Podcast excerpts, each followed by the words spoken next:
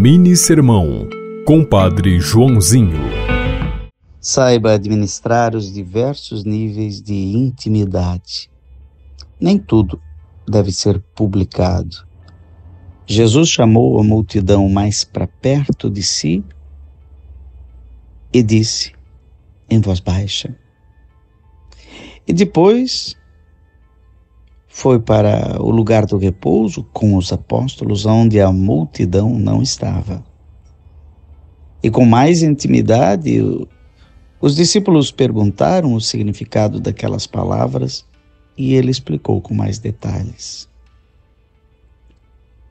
Existem lugares onde devemos abrir mais o coração em torno da mesa da família. E ainda mais